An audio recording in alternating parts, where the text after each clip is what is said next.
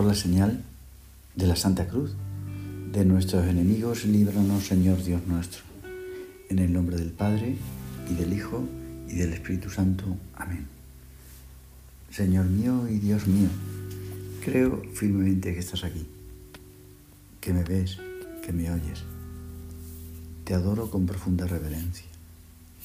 Te pido perdón de mis pecados y gracia para hacer con fruto este rato de oración.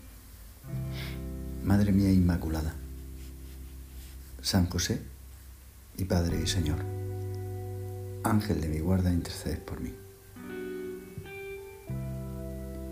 En alguna ocasión, cuando se aconseja a alguna persona meditar el Evangelio, siempre hay alguien que dice, la mala suerte es que te encuentres con la genealogía.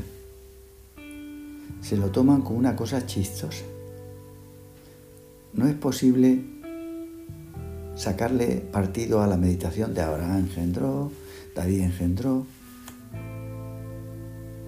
Piensa en eso. Pues con la ayuda del Espíritu Santo vamos nosotros a intentar sacarle partido.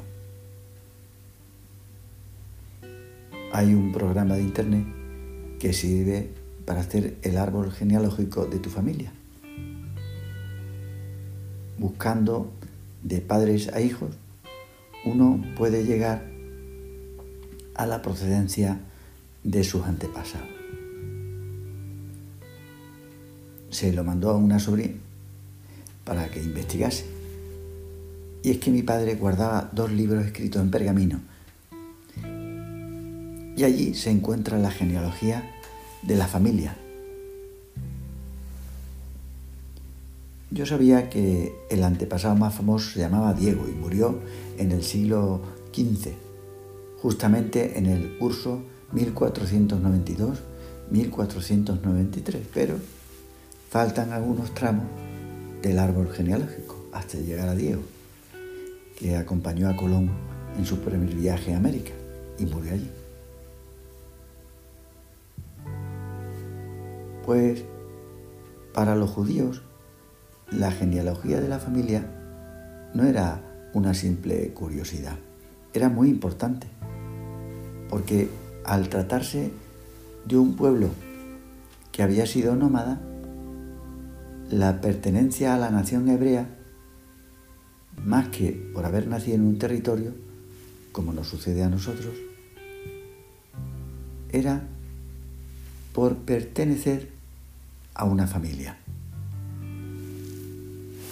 Además, José de Nazaret era descendiente por línea directa de la familia de David, a la que Dios había hecho unas promesas hacía siglos. Dios había prometido que el reinado de esa casa sería eterno. Y precisamente en ese preciso momento ya no se acordaba nadie de la familia de David. Y además, en el poder estaba un rey extranjero. Tan bajo había caído esa casa real que el heredero trabajaba de artesano en una aldea desconocida. Ya se ve que Dios cumple sus promesas, pero a su modo, no según nuestra forma de pensar. Por eso hay que fiarse de Él, que tantas veces permite una humillación para que luego se manifieste su amor. Nuestra oración tendría que ser, ¿qué me irás a dar cuando permites esto. Aquellos escritos que hacían referencia a sus antepasados los conserva mi padre y desde hace siglos se lo han ido pasando de primogénito a primogénito, así desde el siglo XV. Pues con más motivo lo haría José, porque era el destinatario de las promesas que Dios había hecho a su familia. En la genealogía que conocemos, gracias a San Mateo, hay dos nombres decisivos, Abraham y David. Abraham tiene mucha importancia, porque Dios le prometió que mediante su descendencia vendría una bendición para toda la humanidad. Pero la amistad que tenía ese hombre, Abraham, con Dios, no solo recibiría beneficios para su familia, sino para todos los hombres. Qué importante es que tengamos amigos. Y si la amistad es con Dios, entonces nuestra vida será maravillosa. En la actualidad hay quienes tienen que dejar su país para buscar trabajo. Esto es una cosa complicada en muchos casos porque hay que cambiar hábitos, lanzarse a una aventura. Y si uno tiene cierta edad, entonces todavía es más costoso. Este es el caso de Abraham, que salió de su país hacia el lugar que Dios le indicó. Abraham vivía en el actual Irak y Dios le pidió que se marchara a Canaán, zona del entorno de lo que hoy llamamos Estado de Israel. El Señor le había hecho la promesa de que su descendencia sería numerosísima pero eso era una cosa difícil de creer porque él ya era mayor, su mujer también anciana y no tenían hijos. Así que este hombre era uno de esos que creen contra toda esperanza. Abraham emprendió la aventura de marcharse de su país para ir donde Dios le indicaba. De alguna forma, la vida del hombre es un caminar hacia una tierra prometida, que es el cielo. Pero no todo el mundo se fía de Dios. Abraham es el modelo de los que confían en Él. Los cristianos le llamamos nuestro Padre en la fe, porque es nuestro predecesor la amistad que tenía con Dios le llevó a dejarse llevar por Él, a pesar de no ver nada. A un niño que yo conozco le, se le quitaba el miedo por las noches pensando en que no podía morir, porque tenía que cumplir una misión para la que Dios le había creado. Era, según contaba el niño, como si su Padre del cielo le hubiera hecho una promesa.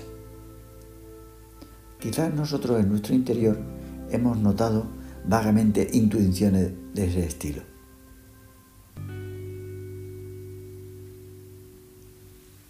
Pero la promesa que recibió Abraham era muy clara. Además, no solo iba destinada para él y sus descendientes, sino para toda la humanidad a través de él se bendecirán todos los pueblos de la tierra. Se le había dicho. Seguro que Abraham se despertaba por las noches pensando, a través de mí, a través de mí, vendrá esa bendición a la humanidad. Y oiría en su corazón, en su conciencia, porque tú eres mi amigo. Por eso yo bendeciré a toda la humanidad a través de ti. Y es que la misión que iba a realizar Jesús, el descendiente de Abraham, era universal. Vendría para cumplir una tarea que abarcaba a todos los hombres. Por eso en su genealogía, en la de Jesús, aparece Abraham, porque Dios le había hecho esa promesa a ese hombre fiel. De ahí que San Mateo, al final de su evangelio, ponga las palabras de Jesús a sus discípulos, id y enseñad a todos los pueblos. Esa era la misión. Lo mismo que tu vida y la mía, los amigos de Dios siempre han tenido una vida que ha servido a toda la humanidad. Y si de verdad seguimos a Jesús de cerca, todo lo que realicemos no será una cosa simplemente nuestra, que será en beneficio de los demás. Hay personas en la actualidad, incluso casadas, que dejan su tierra para ir a otro país.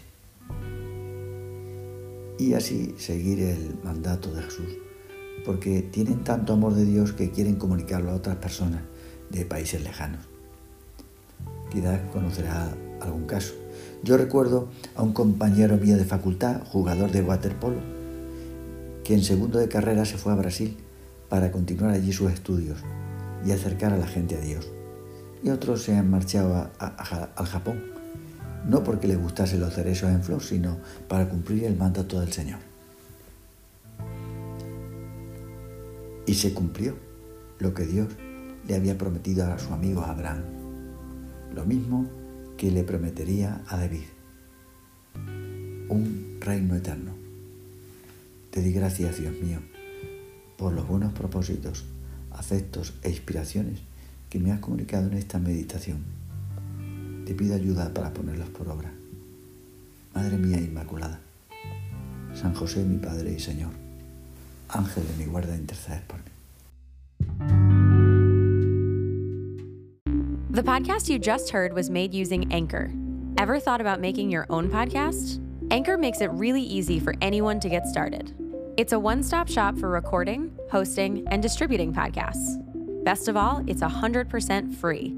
Sign up now at anchor.fm slash new. That's anchor.fm slash new to get started.